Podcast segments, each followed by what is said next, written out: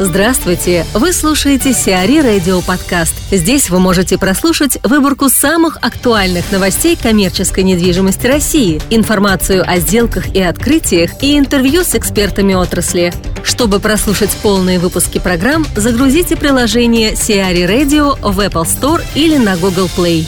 Ручьев активизировался после продажи Мортона.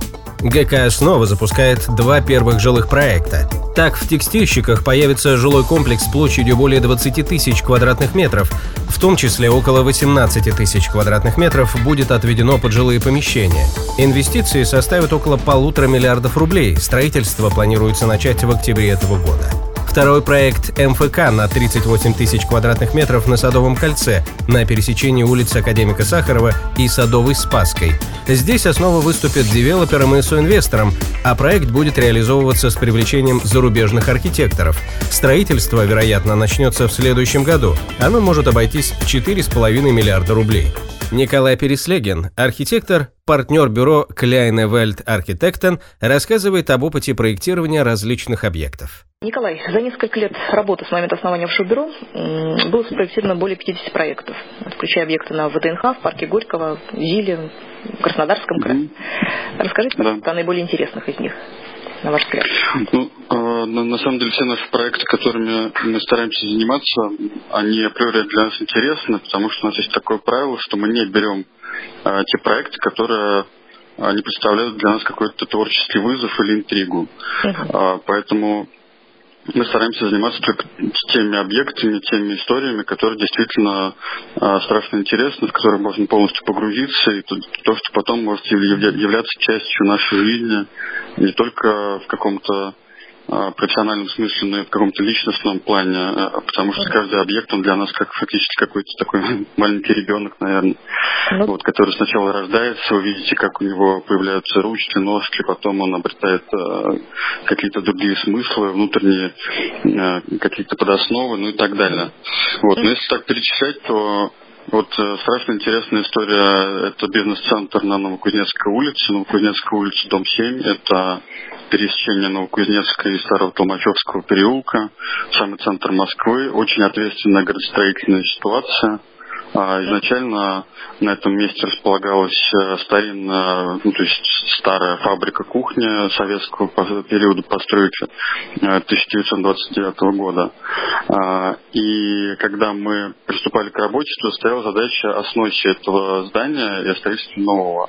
И потом, когда мы стали анализировать, мы поняли, что на самом деле это страшно интересный комплекс, а, который является образцом конструктивизма, и мы решили, что надо максимально постараться его сохранить. И стали по этому поводу общаться с городскими властями, с нашим заказчиком.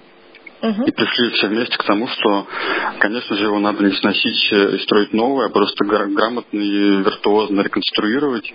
И э, мы постарались э, раскрыть там все черты конструктивизма, которые так были э, свойственны вот этой эпохе, эпохе ран, раннего советского а, авангарда. Uh-huh. А, вот. Ну и, конечно же, придать ему черты, наоборот, самого-самого современного комплекса. Я думаю, что таких комплексов по современности и по оснащенности даже, может быть, нет в Москве сегодня. Вот. И в итоге получилось, э, получился очень интересный кейс, очень интересный эксперимент. А, надо сказать, что мы на этом проекте выступили в качестве генпроектировщиков э, на всех этапах. Uh-huh. Вот, э, начиная от эскизной концепции, э, дальше до реализации рабочего проекта и авторского надзора. И дальше мы выполнили проект интерьеров. И это путь, который мы прошли, вот это первая наша такая большая стройка, которую мы прошли от начала до конца. Вот. Ну или, например, вот сейчас мы начинаем большое очень строительство на Зиле. Вот это дилерский центр для компании «Авилон». Это будет самый крупный в Европе дилерский центр для двух брендов, Mercedes и Audi. Надо сказать, что это первый случай, мне кажется, в мировой практике, когда под одной кровлей будут соседствовать два этих конкурирующих бренда, то есть тем самым мы создаем некий прецедент. На самом деле это здание только композиционно едино, а по факту это два отдельных совершенно инженерных сооружения – ну, то есть буквально между двумя шоурумами и дилерскими центрами этих двух марок будет э, э, построен глухой э, бренд Маугер. Вот, то есть для того, чтобы попасть из Audi в Mercedes, нужно будет выйти на улицу. Вот, ну и там страшно интересная история, потому что э, это такие, как бы, что называется, входные ворота на территорию Большого Зила со стороны третьего транспортного кольца. Uh-huh. И для того, чтобы попасть на центральный бульвар, который сейчас проектируется, который сейчас э, будет строиться туда в сторону квартала Зилард, чтобы попасть в этот большой квартал со стороны третьего кольца, нужно будет обязательно э, пройти или проехать мимо вот этого здания, которое мы сейчас начинаем строить. Вот. Но по, по эстетике это тоже страшно интересная такая ситуация, потому что э, как бы это ну, вроде бы как шоурум э, для автомобилей, как бы, да, но с другой стороны мы воспринимаем это не как нечто большее, там будет очень серьезная культурная такая функция, культурная составляющая, связанная с автомобилями, и мы планируем сделать так, чтобы э, эти машины были видны с третьего кольца именно и ориентировались бы на проезжающих на большой скорости, потому что это единственная точка, с которой можно воспринять всю красоту э, и эстетику э, внутренней структуры интерьеров, и в связи с этим там будет очень много стекла, и внутреннее пространство будет выстроено так, чтобы работать, собственно, на город, а не на, даже а, в большей степени на город, чем на интерьер.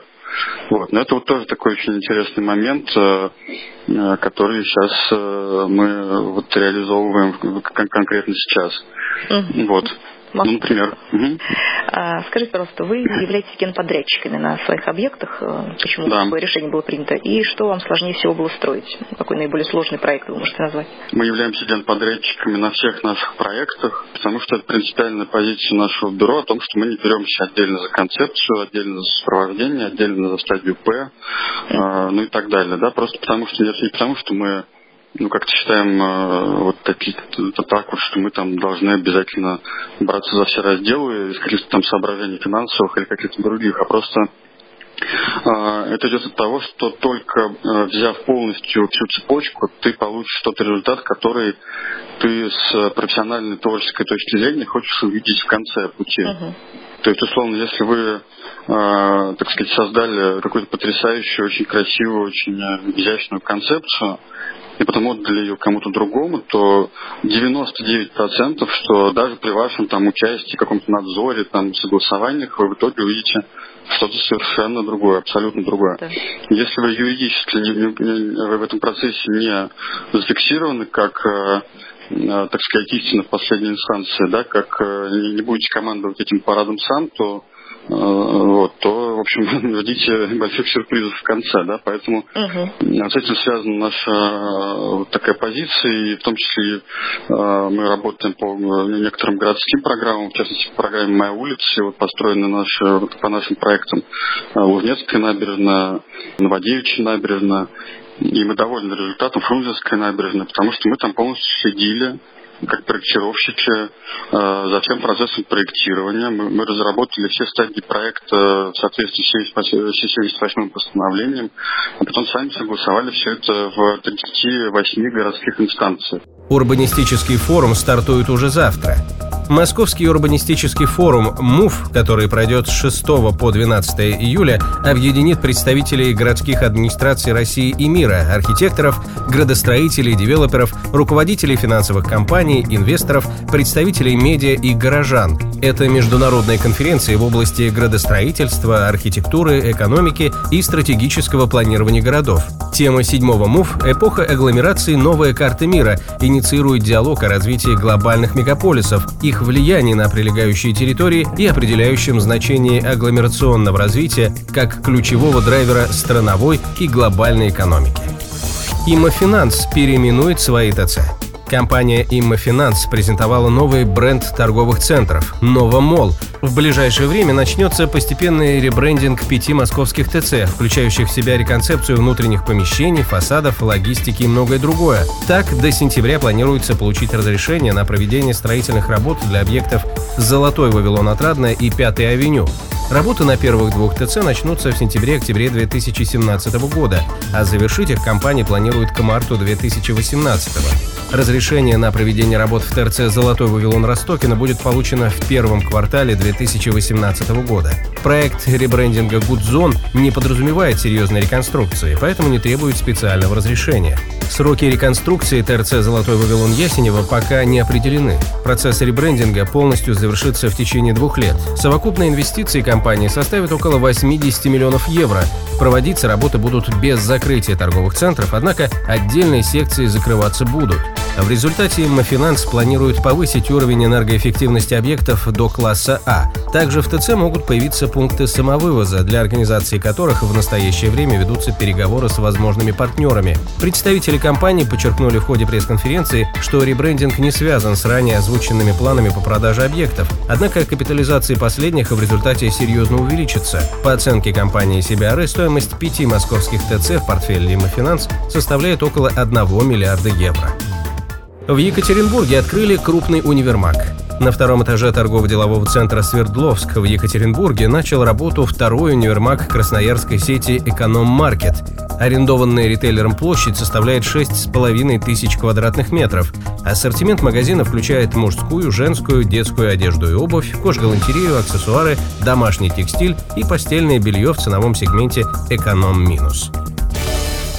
Сиари Радио. Эксклюзивные рубрики «За и против», «Ноу-хау», «Ремейк», «Новые форматы». Слушайте в полных выпусках программ в приложении Сиари Radio. Приложение доступно в Apple Store и на Google Play. Более подробная информация на сайте siari.ru slash radio.